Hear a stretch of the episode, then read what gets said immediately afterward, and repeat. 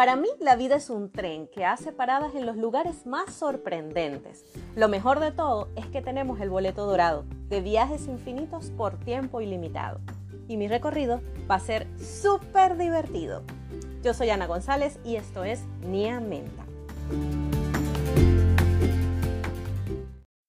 Hola pequeños, bienvenidos a un nuevo episodio. Este se llama Ponte Creativo. Y el día de hoy vamos a hablar de cómo podemos fomentar la creatividad en nuestra mente, cómo podemos hacer que nuestros pensamientos se dirijan hacia el camino de la imaginación. ¿De qué manera lo podemos hacer? Primero que nada, eh, no importa el estado de ánimo en el que estén o, o, cómo se hayan levantado, no, que me levanté con el pie izquierdo, no estoy inspirado hoy, no estoy motivado hoy. Eso no importa. Lo importante es que en el transcurso del día podamos hacer actividades que hagan que eso fluya. ¿Ok? Nosotros podríamos levantarnos de repente con un ánimo un poco decaído, pero si hacemos actividades que nos motiven o que nos activen o que nos distraigan, eso puede ayudarnos a que la creatividad surja. Pero aquí les traigo cinco ejercicios que son súper geniales para hacer que nuestra imaginación se reactive.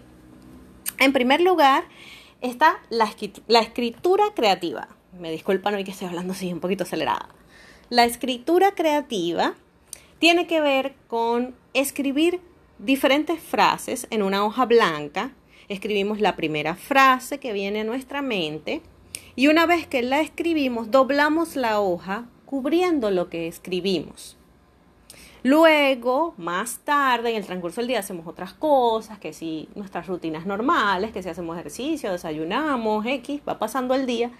Y esperamos un tiempo, no es un tiempo preciso, cuando ustedes quieran, vuelven otra vez a tomar la hoja y escribir otra frase de algo que se les venga a la mente, que tenga que ver con eso que quieren desarrollar, o simplemente algo que les inspire o que, les, o que de repente les devuelva el ánimo.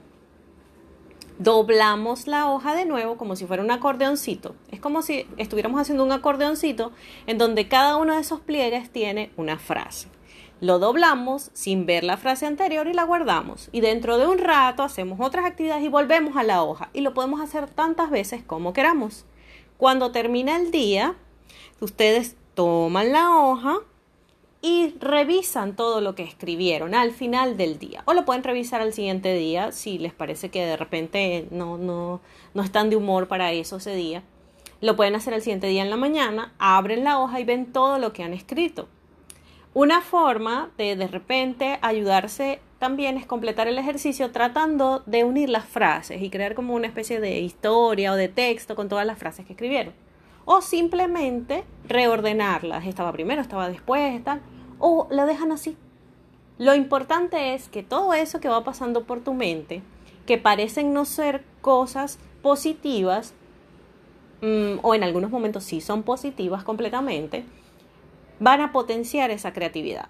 ¿Por qué? Porque te estás sugestionando cuando tú te sientas frente a la hoja, te estás, estás poniendo a tu, a tu imaginación a trabajar, porque quieres hacer algo innovador, quieres hacer algo diferente y quieres que te salga chévere. Entonces, eso potencia la creatividad. Este es un ejercicio buenísimo. Luego de este ejercicio te puedo mostrar otro ejercicio que también es súper chévere. Eh, este ejercicio tiene que ver con imaginar un animal, el que tú quieras, puede ser uno que te agrade o no. Eh, por ejemplo, una jirafa. Y lo escribimos mentalmente, o sea, en nuestra mente vamos a describirlo. Esto lo podemos hacer en cualquier momento del día, mientras nos bañamos, mientras vamos al baño, mientras nos cepillamos los dientes, cuando descansamos después del almuerzo, cuando ustedes quieran. Pero la idea es imaginar este animal y describirlo mentalmente. Ok, una jirafa es amarillenta, tiene manchas marrones, tiene el cuello muy muy largo, es muy alta, tiene dos orejitas que siempre están paraditas hacia arriba. Con tu mente la vas describiendo. ¿Cuánto mide? ¿Cuánto pesa? Comienzas como a hablar de qué, de qué, de qué, a suponer más o menos cuáles son sus características precisas, ¿no? Luego, al rato, vamos a volver a pensar en el animal. Podemos dejar pasar un tiempo largo o en unos minutos, como ustedes quieran. volver a pensar en el, en el, animal, pero cambiándole estas características. Por ejemplo, como es la jirafa, nuestro ejemplo, las manchas no son marrones, sino que son moradas o de diferentes colores y tienen texturas. De repente la cola no es cortita, es súper larga.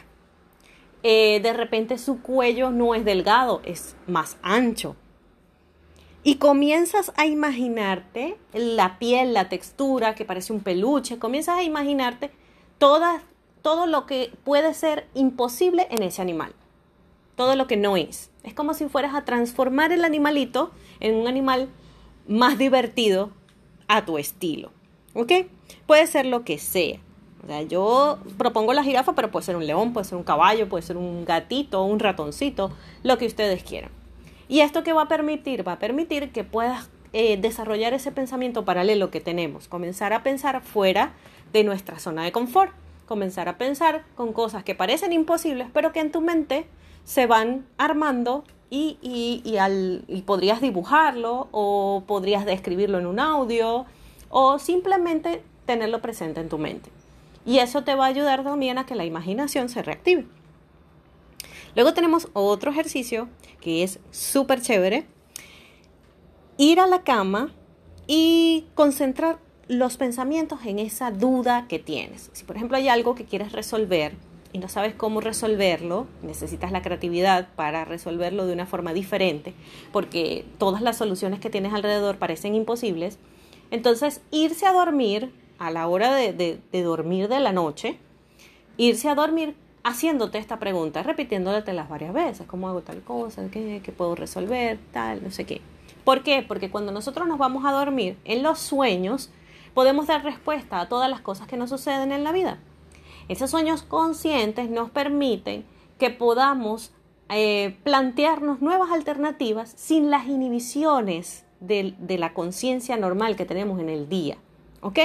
Porque ¿qué pasa? Que cuando empezamos a pensar eso, no, pero que irán a pensar aquello si yo hago esto. No, pero y entonces, y si hago eso, pero entonces después no me alcanza la plata porque no, no puedo comprar lo que tengo que comprar para solucionarlo. ¿Ves? En cambio, en los sueños no las reglas se rompen, las inhibiciones de eh, em, ¿cómo se llama?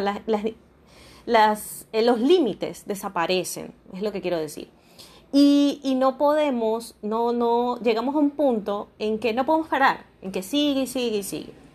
Es probable que al día siguiente no recuerdes el sueño, pero esa solución te va a llegar más clara, más concisa y más libre.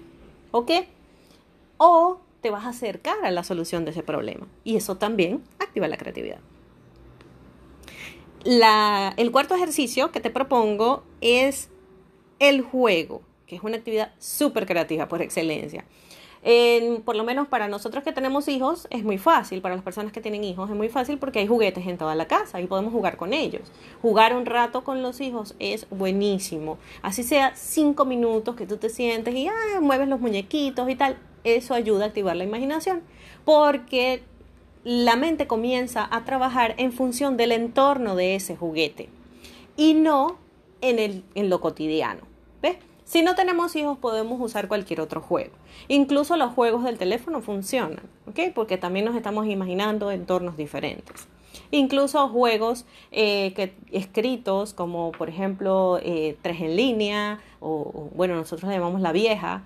Eh, eh, también podemos jugar cartas, también podemos jugar ludo o jugar a los dados y así diferentes cosas. Lanzar objetos, jugar con la pelota, montar bicicleta. Siempre un juego, pero entre más, entre más piezas debas armar y construir, mucho mejor, porque de esa manera se activa la parte de, de la creación, de la construcción de elementos. Entonces, de esta forma la activamos y, nos damos cuenta de, que, de lo que hace tiempo estaba dormido, las ideas que se nos ocurren en ese momento. Luego tenemos el último ejercicio, que es el número 5, que les propongo, y es la lectura. La lectura siempre despierta la imaginación. Aun cuando estemos leyendo un texto súper serio de anatomía corporal, de anatomía del ser humano, igualmente activamos la imaginación porque cuando nosotros leemos, todo eso se traduce en visualizaciones. Entonces, comenzamos a pensar en cómo se conectan las cosas, comenzamos a pensar en mapas mentales, en infografías, en, ciertas imágenes que nos pueden hacer entender mejor esos conceptos que estamos eh, revisando con la lectura. Pero yo recomiendo siempre, me encanta leer eh, libros para niños. Los libros para niños son fabulosos, porque las cosas que creemos imposibles ahí son posibles. Entonces, eh, todo puede pasar. Entonces, eso nos ayuda a, como les digo, a desarrollar ese pensamiento paralelo que tanto buscamos, ese pensamiento alternativo que es lo que va a despertar nuestra creatividad. Bien, estos son cinco tips que les doy para despertar la creatividad. Espero que les hayan gustado, que les sirvan de mucho. Coméntenme si, por, si pusieron en práctica alguno y cómo les funcionó, o si tienen alguna propuesta de algún otro ejercicio que fomente la creatividad, que yo pueda agregar a mi lista de, ejercicios y que, y que ustedes puedan también proponerlos. Los invito a que pasen por mi casa en Instagram, arroba niamenta, y me escriban mensajitos directos contándome sus historias de creatividad, alguna cosa divertida que les haya sucedido o algún ejercicio que hayan podido desarrollar para que su imaginación se despierte. Muchísimas gracias por escucharme. Recuerden que nuestro espacio eh, viene gracias a la gente de Anchor.fm que nos brinda esta plataforma genial para poder subir nuestros audios y a la gente de Comeflor que es una empresa que hace bolsos y uniformes maravillosos para trabajar y para la escuela y para los estudios e incluso para el día a día porque tienen bolsos y carteras muy lindas. Las pueden encontrar en www.vivecomeflor.com. Y recuerden que si todo se pone difícil, siempre pueden tomarse una tacita de té. Y si es de menta, mucho mejor. Espero que nos veamos en nuestro próximo episodio. Bye bye.